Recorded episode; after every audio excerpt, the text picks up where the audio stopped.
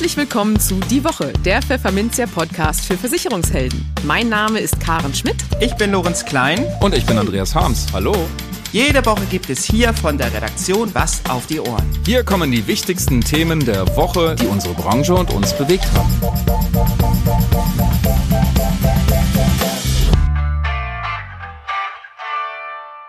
Moin aus Hamburg und herzlich willkommen zu Folge 147 unseres Podcasts. Heute ist Freitag, der 1. September 2023. Und diese Themen habe ich heute für Sie, denn meine lieben Kollegen können heute leider nicht dabei sein. Ich sprach mit Daniel Pytiak, dem neuen starken Mann bei der Dela Lebensversicherung in Deutschland, über die strategischen Pläne der Niederländer im umkämpften deutschen Markt.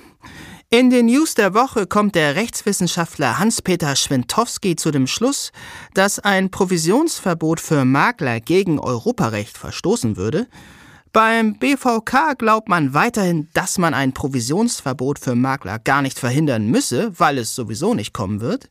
Die Maklergenossenschaft FEMA hat die bei Maklern beliebtesten Versicherer in den Bereichen D&O und Cyber ermittelt und der Mindestlohn in der Altenpflege soll kräftig steigen. Und für unser Schwerpunktthema für den Monat September, Vergütung, sprach ich mit Matthias Binken von der Fachhochschule Dortmund darüber, wie es mit der Umsatz- und Gewinnsituation der Vermittlerbetriebe in Deutschland bestellt ist. Im Gespräch. Der niederländische Versicherer Dela ist 2018 in den deutschen Markt eingetreten. Seither hat sich der Maklerversicherer hierzulande als Spezialist für die Absicherung des Todesfallrisikos etabliert und kommt darum auch mit lediglich zwei Produkten aus, der Risikolebensversicherung und der Sterbegeldversicherung.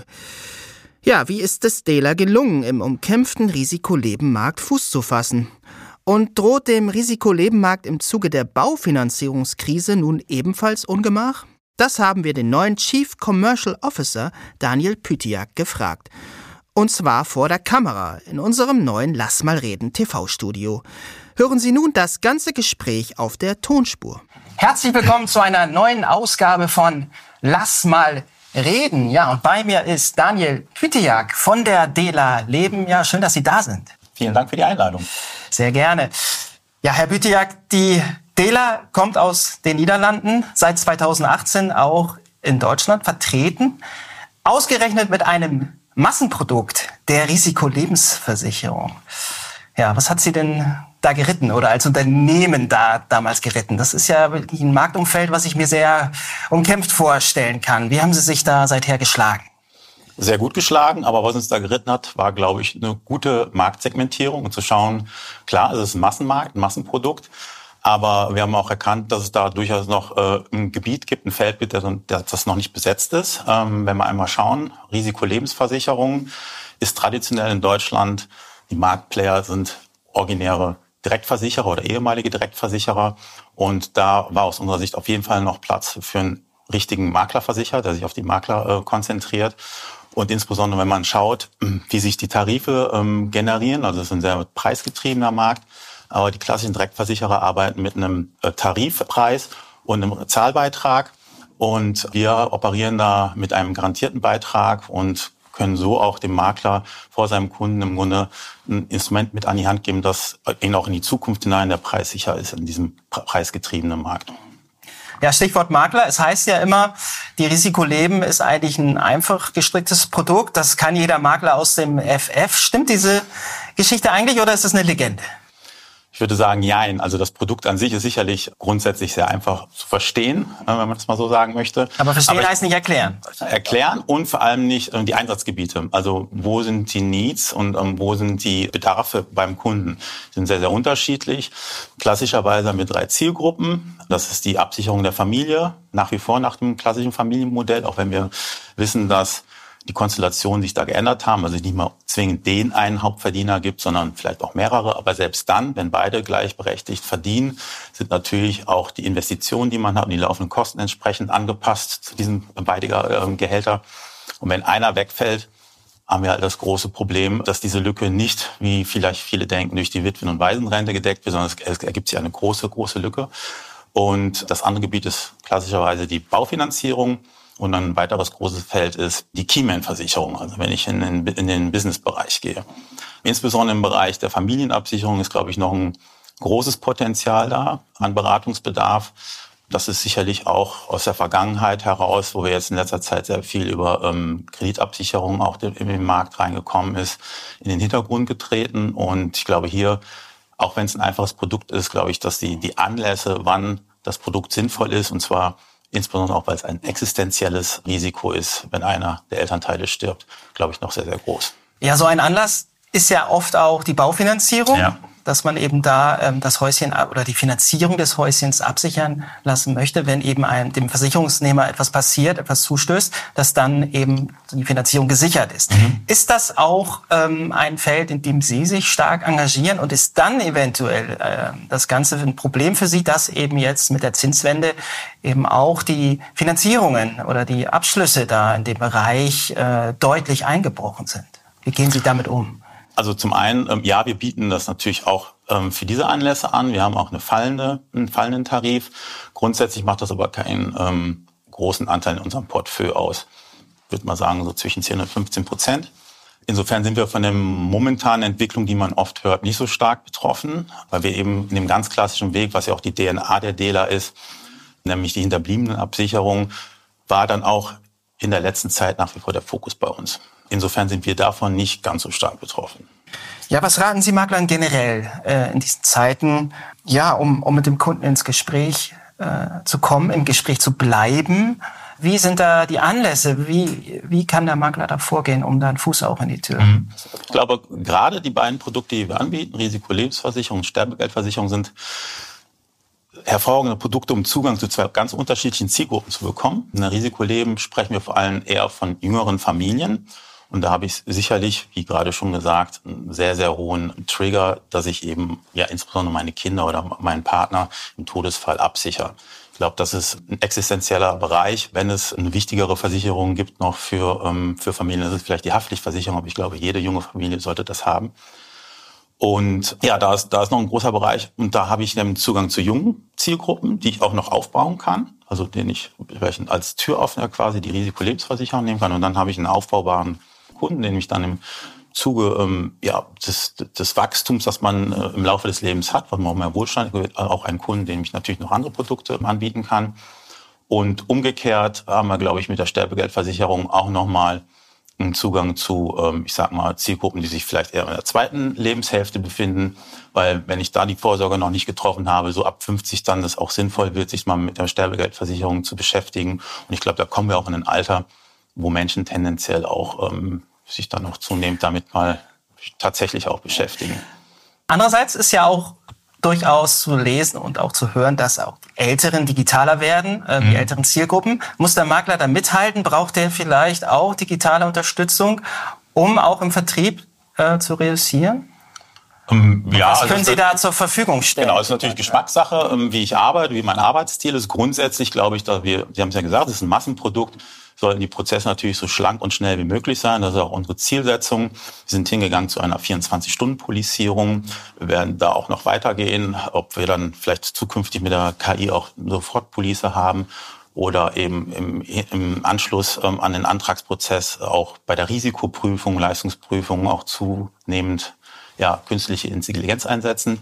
Ob der Makler das dann vorne nutzt für seine Prozesse, kann er sich dann bei uns aussuchen. Wir sind bestrebt, da so viel wie möglich anzubieten, auch in der Vermarktung. Also wir arbeiten zum Beispiel mit Digidor zusammen, wo er sich äh, digitale Kampagnen, die wir schon fertig gemacht haben, ziehen kann und dann personalisieren, seinem eigenen CI anpassen. Was passiert Logo. in diesen Kampagnen? Was genau? Ähm, wir haben für beide Produkte zwei unterschiedliche Kampagnen. Das eine ist eine Bedarfsweckungskampagne.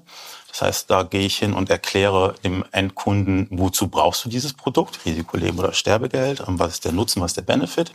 Und nachher gibt es eine Kampagne, das Produkt nochmal und das Dealer-Produkt nochmal ähm, in den Fokus stellt und dann, wenn ich den Kunden also schon das Interesse geweckt habe, nochmal konkret darauf eingehen kann, warum das Dealer-Produkt eben genau das Richtige ist.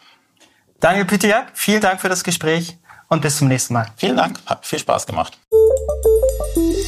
Die News der Woche. Ein Provisionsverbot für Versicherungsmakler, die Versicherungsanlageprodukte vermitteln, verstößt gegen Europarecht und sei daher nichtig. Zu diesem eindeutigen Ergebnis kommt ein am Montag veröffentlichtes Gutachten des Rechtswissenschaftlers Hans-Peter Schwintowski von der Juristischen Fakultät der Berliner Humboldt-Universität. Das Gutachten hatte der AfW Bundesverband Finanzdienstleistungen in Auftrag gegeben. Der AfW wollte durch das Rechtsgutachten geklärt wissen, ob Teile der am 24. Mai vorgestellten EU-Kleinanlegerstrategie Retail Investment Strategy, kurz RIS, gegen europäisches Recht verstoßen. Konkret sieht der aktuelle Entwurf zur RIS eine Änderung von Artikel 30 Absatz 5b der Versicherungsvertriebsrichtlinie vor. Und diese Änderung hätte es in sich. Denn laut AfW würde daraus ein Provisionsverbot für alle Versicherungsmaklerinnen und Makler folgen, wenn sie Versicherungsanlageprodukte wie etwa fondgebundene Rentenversicherung vermitteln. In seinem Gutachten kommt Rechtswissenschaftler Schwintowski nun zu dem Schluss, dass Makler im Falle eines Provisionsverbots im Wettbewerb gegenüber gebundenen Vertretern massiv benachteiligt und diskriminiert würden. Makler seien gegenüber gebundenen Vertretern praktisch nicht mehr wettbewerbsfähig, wie es im Gutachten heißt. Dies verstoße gegen europäisches Recht. Weiter erklärt Schwintowski, dass Makler als wesentlicher Treiber eines Wettbewerbs um die besten Produkte wegfallen. Es gäbe dann nur noch die gebundenen Vertreter, die ihrerseits diesen Wettbewerb gegenseitig nicht realisieren können, da sie an einen bestimmten Anbieter gebunden sind. Verbraucher würden folglich ausgerechnet diejenigen Vermittler verlieren, die, Zitat, im Interesse der Kunden für einen umfassenden Marktüberblick und einen Vergleich der Produkte so sorgen, dass die jeweils qualitativ besten Produkte den Kunden empfohlen werden. Die Funktionsfähigkeit des Wettbewerbs um Versicherungsanlageprodukte sei daher im Interesse der Kunden nur dann gewährleistet, wenn Makler bei ihrer Honorierung gegenüber gebundenen Vertretern nicht benachteiligt und diskriminiert werden, heißt es.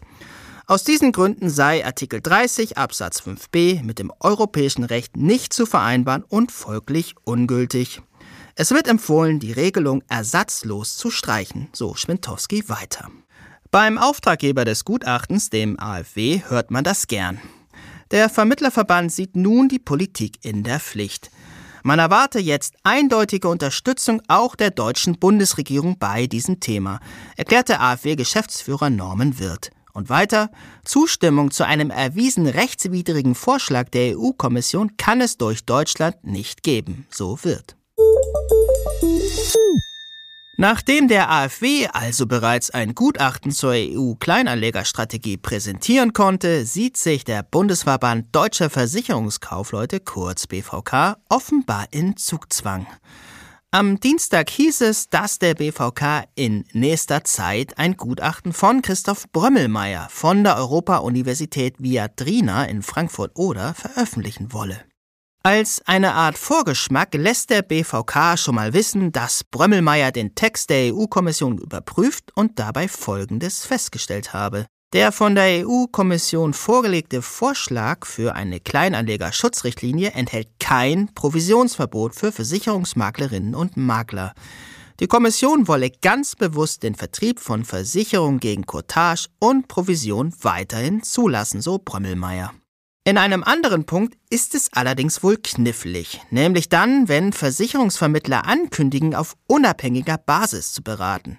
Dann soll nämlich die Provision für vermittelte Versicherungsanlageprodukte entfallen. Brömmelmeier hat eine klare Meinung, wann dieser Fall vorliegt. Der Versicherungsmakler müsste künftig also im provisionsbasierten Vertrieb von Versicherungsanlageprodukten klarstellen, dass er zwar nicht persönlich von einem bestimmten Versicherer abhängig ist, dass die von ihm angebotene Dienstleistung aber nicht unabhängig erfolgt, weil er wirtschaftlich gesehen auf Provisionszahlungen angewiesen ist. Zitat Ende. BVK-Präsident Michael Heinz sieht sich in seiner Auffassung bestätigt. Mit dieser wissenschaftlichen Expertise können wir sagen, dass die Kleinanlegerstrategie Maklern nicht verbieten wird, gegen Cottage Versicherungsanlageprodukte zu vermitteln. Der Maklerverbund FEMA führt in regelmäßigen Abständen Maklerbefragungen zur Produktqualität in verschiedenen Sparten durch. Im Rahmen der jüngsten Befragung wurden die Partnerbetriebe nun gebeten, die drei wichtigsten Versicherungsgesellschaften für das Neugeschäft zu nennen, und zwar in den Sparten D&O für Firmen sowie Cyberversicherung. Zu bewerten waren die Produktqualität, die Qualität der Antragsbearbeitung sowie die Polizierung. Und auch nach den Erfahrungen im Leistungsfall und der Erreichbarkeit wurde gefragt. Im Segment D&O lauten die drei Top-Favoriten so. Markel mit 26,6%, Hiscox mit 18,9% und die VOV mit 11%. Im Bereich der Cyberversicherung entfielen die meisten Nennungen auf folgende Versicherer: Cogitanda 27,8%, Hiscox 22,6% und Markel 22%. Die Mindestlöhne für Beschäftigte in der Altenpflege sollen bundesweit steigen. Das meldet das Bundesarbeitsministerium. Demnach sprach sich die Pflegekommission dafür aus, dass die Mindestlöhne bis zum 1. Juli 2025 in zwei Schritten hinaufgehen sollen. Insgesamt würden sie dann um rund 16 Prozent über dem aktuellen Niveau liegen. Wie zuletzt üblich richten sich die neuen Werte danach, wie qualifiziert die Mitarbeiter sind. Außerdem empfiehlt die Kommission neun Tage bezahlten Urlaub über den gesetzlichen Anspruch hinaus. Der beträgt bei einer Fünf-Tage-Woche 20 Tage. Die aktuelle Pflegemindestlohnverordnung gilt noch bis 31. Januar 2024 und sieht den nächsten Lohnschritt für den 1. Dezember 2023 vor. Mit den neuen Empfehlungen würden die Stufen wie folgt aussehen. Pflegehilfskräfte, die aktuell einen Mindestlohn von 13,90 Euro in der Stunde erhalten, bekämen im letzten Schritt ab 1. Juli 2025 16,10 Euro. Qualifizierte Pflegehilfskräfte, also mit mindestens einjähriger Ausbildung und entsprechender Tätigkeit, bekämen dann statt aktuell 14,90 Euro 17,35 Euro und Pflegefachkräfte statt 17,65 Euro 20,50 Euro. Die Zahlen für 2024 und 2025 sind lediglich Empfehlungen. Jetzt will das Bundesministerium für Arbeit und Soziales eben diese Werte in eine Verordnung packen. Dann wären sie verbindlich. Helfen dürfte es jedenfalls vielen Menschen. Laut Arbeitsministerium arbeiten rund 1,3 Millionen Beschäftigte in Einrichtungen, die unter den Pflegemindestlohn fallen. Das Schwerpunktthema. Der Gewinn von Vermittlerbetrieben lag im Durchschnitt bei knapp 104.000 Euro im Jahr. Das ist etwas mehr als zuletzt, doch das Gewinngefälle ist groß. Diese Ergebnisse liefert die aktuelle Strukturanalyse des Bundesverbands Deutscher Versicherungskaufleute BVK. Studienautor Matthias Benken von der Fachhochschule Dortmund bewertet die Gewinnsituation der Betriebe vielerorts als kritisch. Wie er das genau meint und warum Makler versuchen müssen, ihre Kosten zu reduzieren, erläutert Benken nun im Gespräch im Rahmen unseres September-Schwerpunktes Vergütung. Darin betont der Wissenschaftler auch, dass die Branche in der Breite kein Großverdiener sei. Regulatorische Eingriffe, etwa bei der Provision, sieht Binken daher skeptisch. Hallo Matthias Binken, viele Grüße nach Bochum. Herzlich willkommen zurück im Podcast. Hallo Herr Klein, schön, dass ich wieder dabei sein darf. Ja, Herr Binken, Sie haben sich im Rahmen der neuen BVK-Strukturanalyse einmal ganz ausführlich die Umsätze und Gewinne von Versicherungsvermittlerinnen und Vermittlern angeschaut. Wie gut bzw. wie schlecht geht es der Vermittlerschaft in Deutschland? Ja, die äh, Frage ist völlig berechtigt äh, und da gibt es eigentlich zwei Antworten drauf. Ähm, die eine ist, äh, der Vermittlerschaft geht es eigentlich gut. Wenn man in der längeren Zeitreihe mal schaut, in die letzten Jahre zurück, dann sind seitdem die Umsätze und die Gewinne kontinuierlich gestiegen. Und hätten wir jetzt nicht die sehr hohe Inflation äh, seit dem Ukraine-Krieg, könnte man sogar sagen, es ist schneller gestiegen als die Inflation. Mittlerweile stimmt es jetzt nicht mehr, aber insgesamt schon. Andererseits muss man aber auch sagen, diese Realität, die ich gerade beschreibe, gilt nicht für alle Vermittler, sondern wie auch in den früheren Studien zeigt sich erneut, wenn auch kleiner werdend, aber dass es einen Anteil, etwa so ein Viertel äh, der Agenturen und der Maklerbetriebe gibt, die in Größenordnungen unterwegs sind, was den Umsatz und letztlich den Gewinn daraus äh, angeht, ähm, mit denen man eigentlich nicht zufrieden sein kann. Das ist dann kein angemessener Lohn für eine hauptberufliche äh, Tätigkeit mhm. im Versicherungsvertrieb. Ja, das wollen wir gerne gleich noch vertiefen. Aber vielleicht erstmal äh, so global betrachtet, wem geht es betriebswirtschaftlich denn besser? Dem Ausschließlichkeitsvertreter, dem Mehrfachvertreter oder dem Makler? Sie haben das eben so ein bisschen angerissen schon. Oder lässt sich das so verallgemeinert gar nicht so richtig sagen? Äh, doch kann man hier schon sagen, jetzt muss ich aber eins vorwegschicken, äh, die BVK-Strukturanalyse ist eine, äh, ja, ein, ein Datensatz, eine Befragung, bei der vorwiegend Ausschließlichkeitsvertreter teilnehmen. Viele, nicht alle, viele aus dem BVK-Umfeld. Traditionell? Traditionell, genau. Es machen auch Makler Mehrfachvertreter dabei, weil der Zugang zu dieser Umfrage ist nicht nur über den BVK. Es gibt also auch eine Reihe, die nicht im BVK organisiert sind, aber das sind nicht so viele dabei. Das muss man mal einschränkend so ein bisschen äh, dazu sagen. Trotzdem kann man aber sagen, äh, dass es tatsächlich den Ausschließlichkeitsvertretern relativ gesehen etwas besser geht als den Makler-Mehrfachvertretern. Sie verdienen mehr Geld, jedenfalls in dieser Stichprobe. Was ich eben sagen wollte, ist, ich weiß natürlich nicht 100 Prozent, ob das jetzt ein genaues Abbild der gesamten Vermittlerschaft ist. Was wir auf jeden Fall sagen können, Großbetriebe, also es sind keine Großmakler dabei, sondern das endet eigentlich so bei circa 50 Mitarbeitenden, so die Betriebe, die hier hier bei dieser äh, Strukturanalyse mit teilnehmen. Und Makler-Mehrfachvertreter, wie gesagt, sind relativ äh, wenige dabei. Aber vom Trend her ist das langjährig stabil, dass man sagen kann, in der Ausschließlichkeit bleibt etwas mehr Geld übrig vom Umsatz. Warum ist das so? Ich denke, das liegt an den Kosten. Äh, der, insbesondere der Makler hat höhere Kosten als der Ausschließlichkeitsvertreter, insbesondere was die Vertragsverwaltung, Kundenverwaltung, die, ähm, äh, ja, die, die, die Angebotsauswahl angeht. Er muss dort in Software investieren, die der Ausschließlichkeitsvertreter gestellt bekommt, zumal er ja auch ein eingeschränktes Produktprogramm hat. Da ist das alles ein bisschen einfacher. Der Makler vor allen Dingen hat auch äh, hier in dieser Stichprobe etwas mehr Personal. Viel mehr ist es nicht, aber ein bisschen mehr, so circa eine halbe Person mehr pro Betrieb. Und äh, das geht auch in die Kosten. Gleichzeitig sind die Umsätze halt nicht wesentlich höher als in der Ausschließlichkeit. Muss sich der Makler dann also schlanker aufstellen oder den Betrieb eben geschmeidiger äh, aufstellen, kosteneffizienter arbeiten? Ist das auch ein To-Do, was Sie dem Makler da an die äh, an Hand geben wollen? Ja, das sehe ich so, weil eigentlich müsste der Makler ja mindestens genauso gut verdienen wie der Ausschließlichkeitsvertreter, weil er zwar höhere Kosten hat, aber auf der anderen Seite äh, von der Theorie her bessere Marktchancen, weil wenn ich ein breites und nicht nur ein sehr eingeschränktes Produktprogramm habe, müsste ich ja theoretisch mit meinen Akquisebemühungen mehr Kunden erreichen, höherwertige Kunden erreichen. Also eigentlich äh, dürfte das Bild nicht so sein, wie ich das gerade beschreibe. Also ich glaube auch, das liegt an der, an der Effizienz, wie die Betriebe geführt werden. Jetzt muss man auch sehen, sehr viele der Teilnehmer das ist, glaube ich, wirklich ein repräsentatives Abbild, sind auch schon älter, äh, sind teilweise sehr deutlich jenseits der 50 und da hat man vielleicht aus früheren Zeiten ja bestimmte Verfahrensweisen, bestimmte Arten, wie man sich aufgestellt hat und da ändert man sich dann vielleicht auch nicht mehr so rasch, wie es vielleicht manchmal nötig wäre. Mhm. Sie schreiben in der Studie, dass ja viele Makler eigentlich keine zufriedenstellende Einkommensperspektive haben. Zum Sterben zu viel, zum Leben zu wenig, kann man das so grob zusammenfassen? Das stimmt tatsächlich, allerdings nur für einen Teil äh, der hier befragten Vermittler. Äh, etwa ein Viertel äh, der Vermittler, die verdienen so wenig, dass man sich wirklich fragen muss, macht das so eigentlich Sinn? Auf der anderen Seite gibt es allerdings äh, viele und auch immer mehr, äh, wenn man das jetzt so in der, in der zeitlichen Abfolge sieht, äh, die sehr, sehr viel Geld damit verdienen. Also offensichtlich machen manche etwas richtiger als andere. Insofern die Aussage teilweise richtig, aber nicht für alle.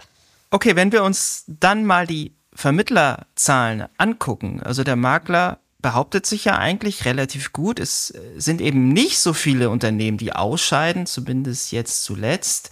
Ist das eigentlich dann nur noch eine Frage der Zeit, wenn eben so viele Betriebe, Vermittler Maklerbetriebe so angeschlagen sind, dass sie eigentlich auch ihre Registrierung dann auch zurückgeben müssten auf lange Sicht? Ja, das könnte man vermuten. Ähm, ich bin aber gar nicht sicher, wie man die Zahlen überhaupt äh, verstehen darf im Vermittlerregister. Äh, sie haben recht, es sind ja immer noch über 46.000 Makler dort registriert und das scheint auch seit Jahren sehr stabil zu sein oder sogar leicht zuzunehmen.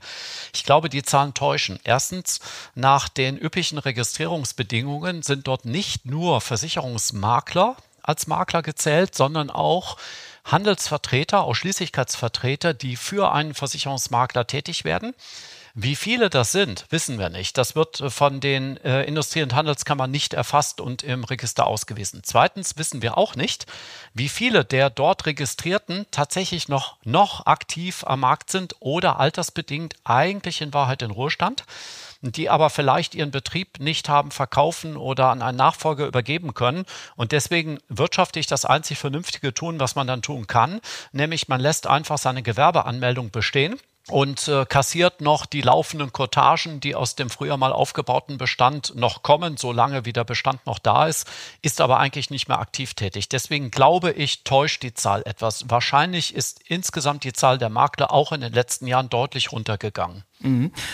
Gibt es politische Forderungen, die Sie aus der Datenlage ableiten oder auch äh, stellvertretend der BVK äh, gibt es da was, was, man, was Sie erzählen können? Ja, also für den BVK kann ich an der Stelle nicht sprechen, aber äh, jetzt äh, äh, aus meiner Sicht ähm, kann man ganz klar sagen, ähm, die Branche ist äh, nach wie vor eine Branche, bei der man sagen kann, sie ist kein Groß in, in der Breite, kein Großverdiener, wo man jetzt also irgendwie neidvoll drauf schauen muss und äh, regulierend eingreifen muss, dass dort insgesamt zu viel verdient wird. Ich will also darauf hinaus, dass so die Ansätze, die leider immer wieder mal kommen, zuletzt jetzt auch mit der Kleinanlegerstrategie, wo möglicherweise ein äh, Provisionsverbot oder Provisionsbeschränkungen mit äh, geplant werden, dass das eigentlich die Falschen trifft. Die äh, Kunden brauchen weiterhin Beratung. Beratung kostet aber Geld, die muss gut organisiert werden. Und wenn man zuletzt zum Beispiel die Pflichten seit letztem Jahr äh, zur Befragung der Kunden zur Nachhaltigkeit mal sieht, die Pflichten werden ja immer mehr. Ähm, das muss ja jemand tun, das kostet auch Geld. Geld, das muss bezahlt werden.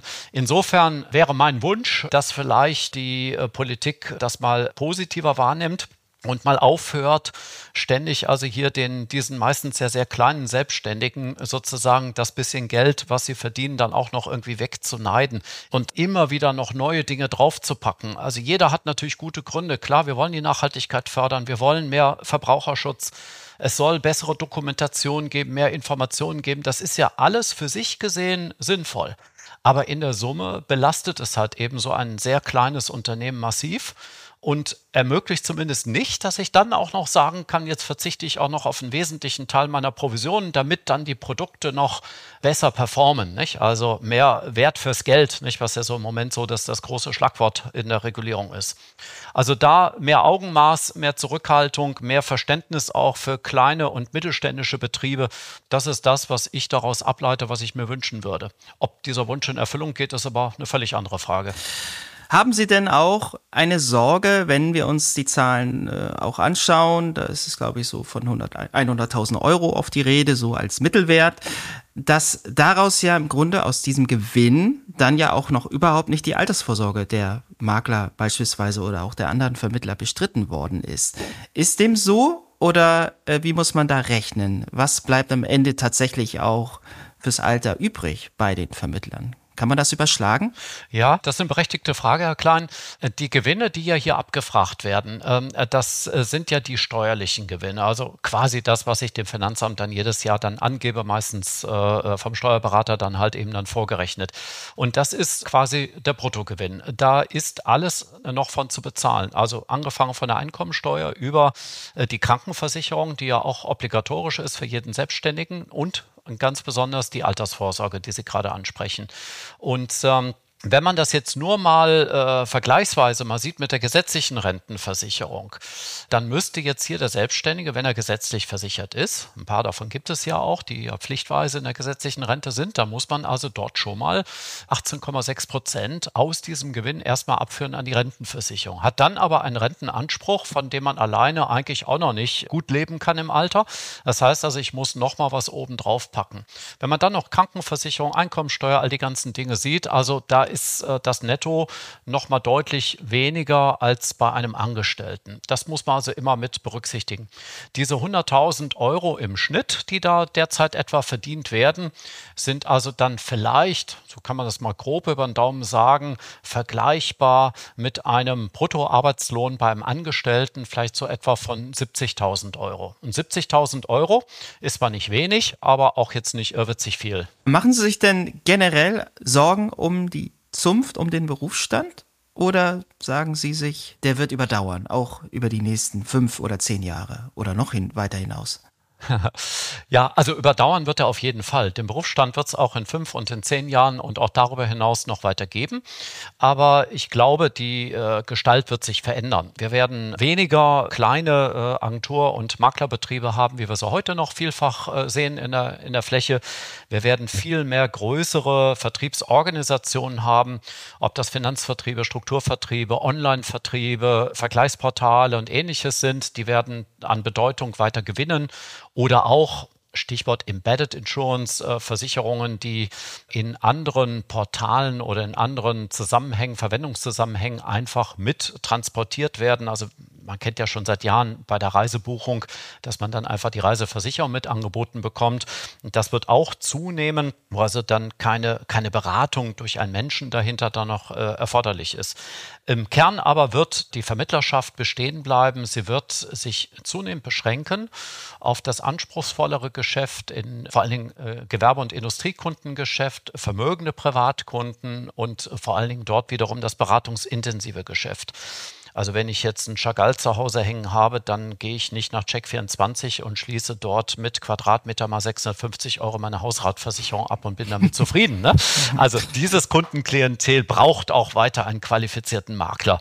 Aber nicht nur das, aber das sollte jetzt mal ein pointiertes, ein zugespitztes Beispiel sein. Ja, das war doch eine durchaus optimistische Sichtweise hier zum Schluss unseres Gesprächs. Das war Professor Matthias Benken von der Fachhochschule Dortmund. Herzlichen Dank für das Gespräch. Vielen Dank Ihnen auch, Herr Klein. Und das war es mit dieser Podcast-Folge. Verpassen Sie keine weitere und abonnieren Sie die Woche überall dort, wo es Podcasts gibt. Und hinterlassen Sie gerne auch gleich eine Bewertung. Dann hören wir uns auch garantiert am kommenden Freitag wieder. Und dann auch wieder in gewohnter Besetzung. Bis dahin gilt, bleiben Sie optimistisch, genießen Sie das Wochenende, kommen Sie gut in die neue Woche.